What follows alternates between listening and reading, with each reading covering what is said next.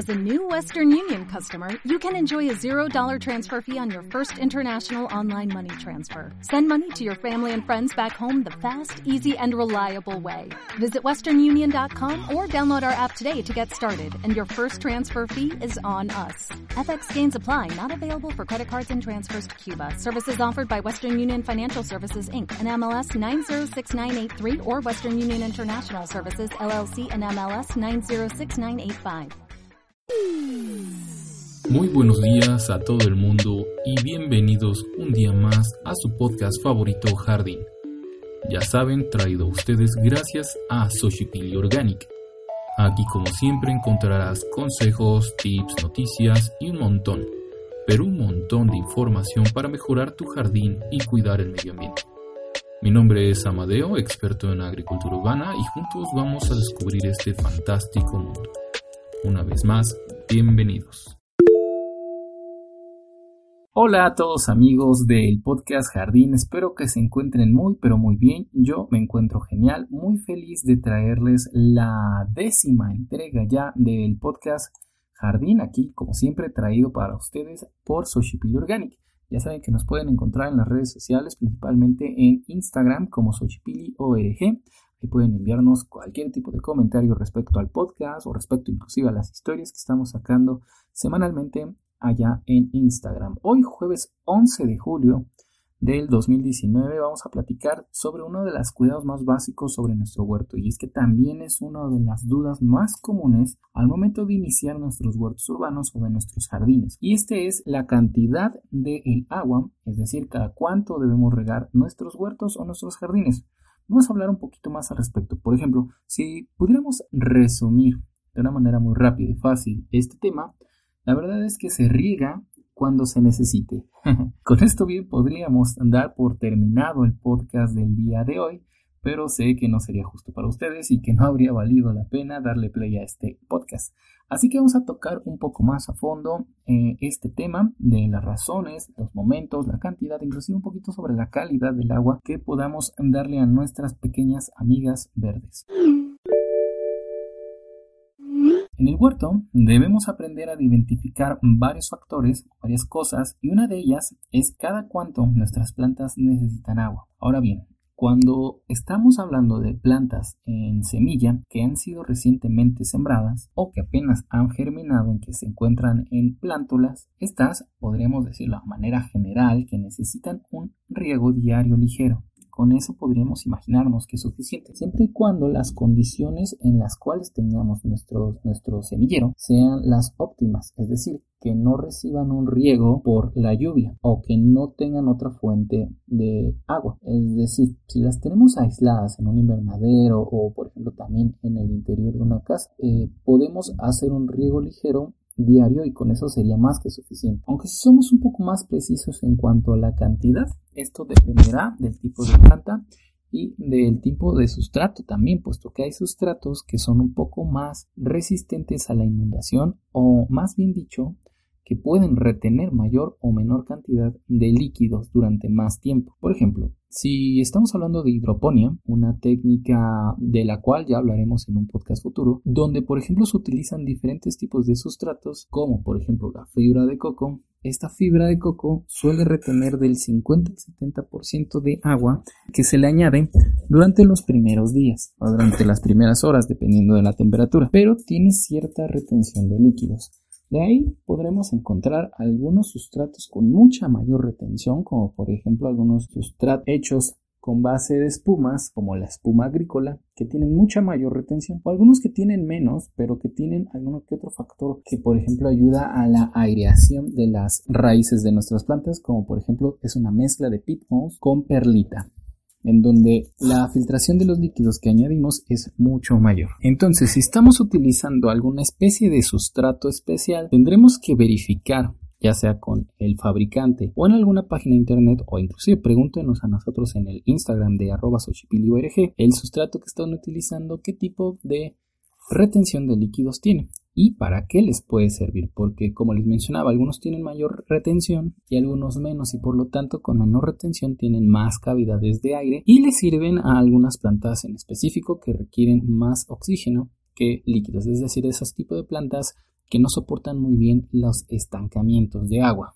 Algo relacionado con el riego a las semillas o a las plántulas se refiere a la calidad de la gota que utilizamos para regar nuestras plantas. Esto está relacionado con el tamaño de la plántula. Para plántulas muy pequeñas y muy delicadas, o inclusive para plantas que en general son muy delicadas, sin importar la etapa en la que se encuentren, es preferible utilizar aspersores o atomizadores del estilo que utilizan, por ejemplo, en las estéticas aquí en la Ciudad de México utilizan mucho este tipo de atomizadores que pulverizan las gotas para que sean muy muy pequeñas. Esto para evitar dañar o hacer el hacer fracturas en nuestras plantas que por muy tonto que parezca o que suene puede ocurrir y a veces son plántulas que son muy especiales o incluso muy caras de, reproducir o las semillas son muy caras y pues podemos evitarnos este tipo de problemas utilizando estas, estos atomizadores. Cuando hablamos de plántulas o de plantas ya maduras, la verdad es que es aconsejable inclusive dejarlas pasar por un poco de sed. Esto es una especie de educar a tus plantas. Es decir, si las regamos de manera constante durante mucho tiempo, las plantas se educarán o esperarán que tengan siempre una fuente de agua accesible. Esto puede ser un gran problema, puesto que tal vez en un principio tengamos o el acceso o la disponibilidad o el tiempo inclusive para regarlas de manera constante. Pero hoy día ya no podemos darnos este lujo ni por el tiempo que tenemos, ni tampoco por la cantidad de agua que nos podemos permitir para estas funciones. Aunque en un rato les estaré platicando algunas fuentes muy interesantes de recolecta de agua para poder utilizar en nuestras plantas y entonces no medirnos. Aunque de preferencia, insisto, es, es mejor utilizar estos ciclos de riego y de sequía a nuestras plantas. Además, las plantas también necesitan un poco de estrés para desarrollarse de mejor manera. Esto indudablemente ya los platicaremos en un futuro podcast en donde hablemos específicamente sobre este tipo de estrés hídrico en las plantas. Por ejemplo, es normal o dependiendo de la especie de planta pero en general es normal que las hojas se ven un poco decaídas a mediodía. Pero si por la tarde, cuando baja el sol, vuelven a ponerse tiesas o lo suficientemente duras las hojas de nuestras plantas, quizás más bien sea el sol quien las está castigando y no la falta de agua. Y eh, al respecto, ya platicaba en el segundo o tercer podcast, no recuerdo muy bien, sobre el estrés hídrico, aunque obviamente, como les comentaba hace unos minutos, ya hablaremos más a fondo en otro podcast. Pero si quieren saber un poco más, vayan a ese podcast en donde hablamos las causas de estrés de plantas, en donde el estrés hídrico es uno de los más importantes y que puede llegar a matarlas, obviamente, bueno, todos los tipos de estrés pueden llegar a matar a nuestras plantas, pero ahorita hablando específicamente del estrés hídrico, ocurre cuando nuestras plantas no pueden absorber la suficiente agua a través de sus raíces comparado con, la, con el agua que están evaporándose a través de sus hojas. Esto ocurre por lo regular a mediodía.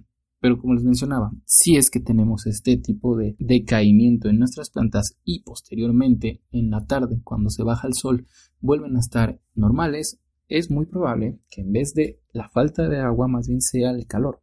Para esto bien podríamos poner una especie de sombra o cambiar de lugar a nuestras plantas. Es probable que nos estén indicando con esto que no toleran tan bien el sol directo o el calor que se está generando en ese momento del año. Más sin en cambio, si a pesar de la falta de sol nuestras plantas siguen decaídas, es muestra obvia de falta de agua. Así que es el mejor momento para regarlas. Pero uno de los grandes errores, uno de los grandes problemas que ocurren en el momento de regar de manera excesiva es el favorecimiento de la aparición de hongos o la podredumbre de las raíces, que también platiqué en aquel podcast sobre las estrés en las plantas. Y es que debemos tener en cuenta que tanto la falta como el exceso de agua puede ser perjudicial para nuestra planta.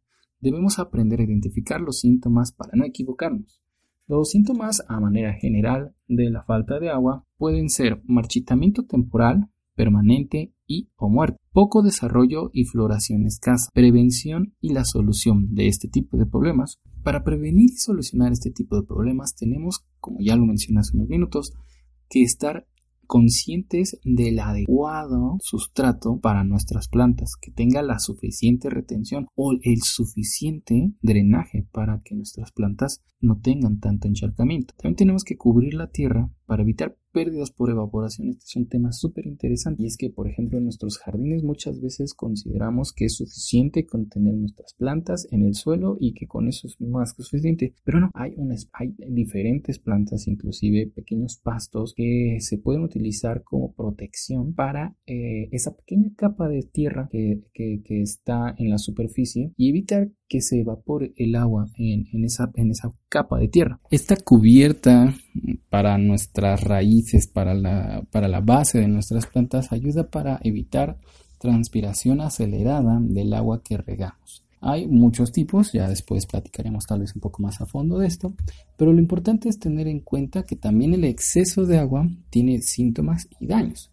Por ejemplo, como habíamos mencionado, asfixia de las raíces por falta de aireación y como consecuencia la pudrición de las raíces. También existe la posibilidad de la clorosis de las hojas, que es un amarillamiento en las hojas de muchas plantas, especialmente en los nervios, y esto se debe a la falta de algunos elementos, de algunos nutrientes que se están llevando por el exceso de el riego. También puede ser inclusive que el estrés en nuestras plantas nos lleve hasta la caída de las flores y el marchitamiento en general. El rajado de los frutos, para prevenirlo o solucionarlo, tenemos que tener un sustrato con una capacidad de drenaje del agua adecuada y regular adecuadamente el riego como les mencionaba, eh, una solución puede ser inclusive generar una especie de automatización de riego, medir los tiempos que son adecuados en esa temporada para nuestras plantas y poner una especie de timer conectado a una bomba que esté regando, por ejemplo, con la técnica de riego por goteo, que de hecho es otro tema que vamos a tratar en el futuro, técnicas de riego, en donde este timer y esta bomba estén funcionando durante, no sé, una hora, dos horas en las mañanas para evitar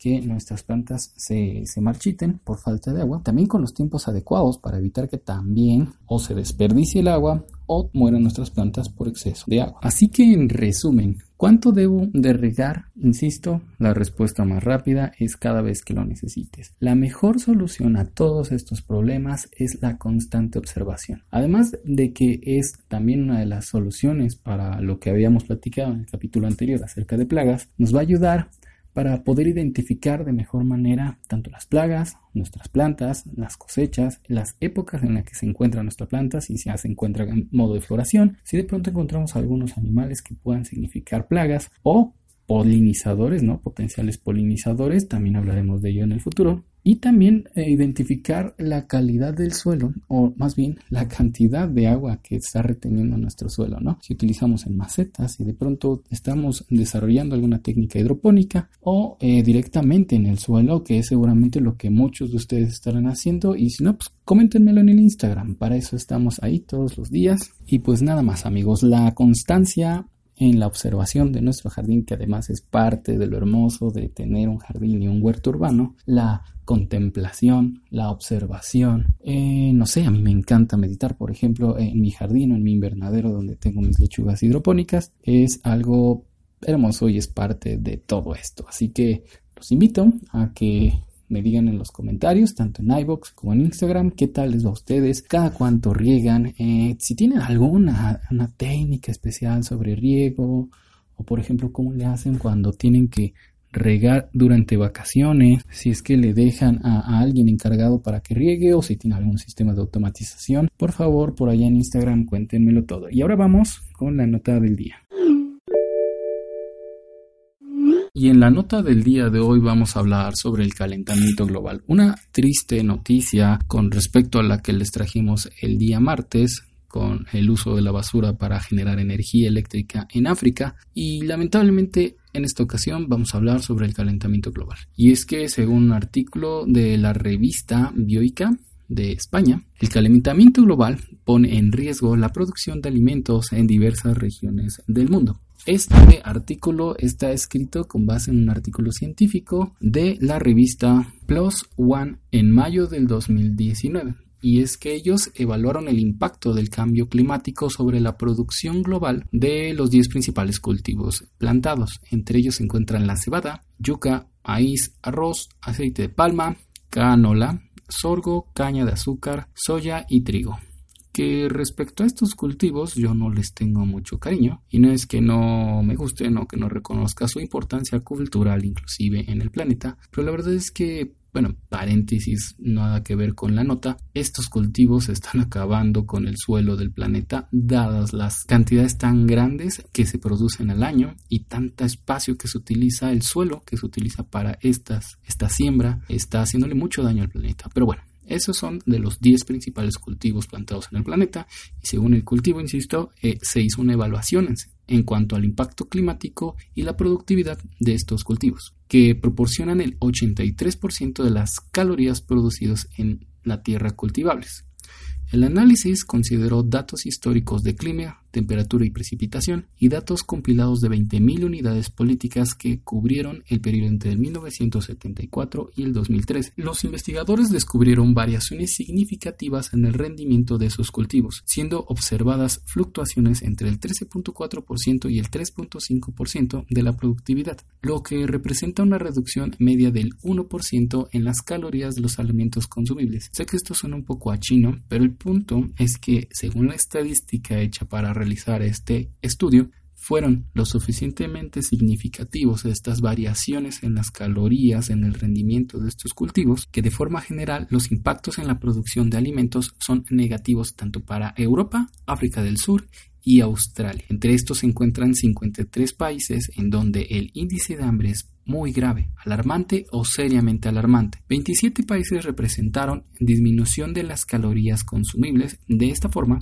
en más de la mitad de los países con inseguridad alimentaria, la disponibilidad calórica disminuyó. En otras palabras, y para ponerlo de la forma más simple que se pueda, la calidad de los alimentos ha disminuido, según este estudio, comparando las estadísticas con los cambios de temperatura en el planeta. Podemos concluir que el calentamiento global ya está afectando la producción de alimentos en muchos países, así como la obtención de calorías a partir de estos alimentos. A pesar de la alta variación entre cultivos y regiones, esos descubrimientos pueden ser usados para orientar estrategias de manejo para la adaptación al cambio climático. Los resultados sugieren que el cambio climático no debe de ser de preocupación futura, porque ya están aquí y afectan tanto a grandes intereses agrícolas como a agricultores de subsistencia y consecuentemente a todos los que se alimentan, es decir, todos y cada uno de los que están escuchando este podcast. Podemos vernos afectados por estos cambios climáticos y este es uno más de tantos estudios que se han realizado y que se siguen realizando para demostrar y no solo demostrar, sino para recalcar los problemas, porque demostrado está más que suficiente. Creo que ya lo habíamos tocado en algún otro podcast en el pasado, pero eso está demostrado, no hace falta meternos en esos dilemas. Es más,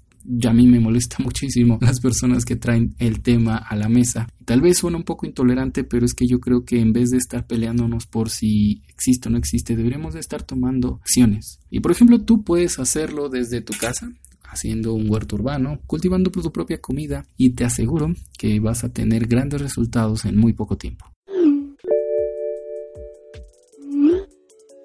Muy bien amigos del podcast Jardín, recuerden que hay podcast todos los martes y jueves. Agradecemos sus comentarios en App, iBox, Apple Podcasts o donde sea que estés escuchando este episodio. Recuerda que ya puedes encontrarnos en todas y cada una de las principales fuentes de podcast en el mundo es decir, Spotify, eh, Google Podcast y Apple Podcast, así como en iVoox. Y no te olvides de seguirnos en Instagram como arroba.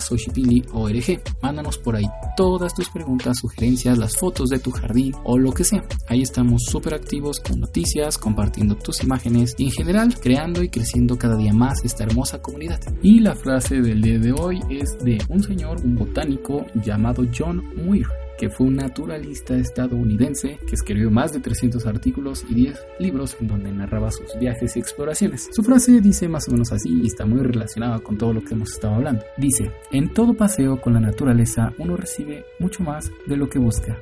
Muchas gracias amigos, nos escuchamos en la próxima.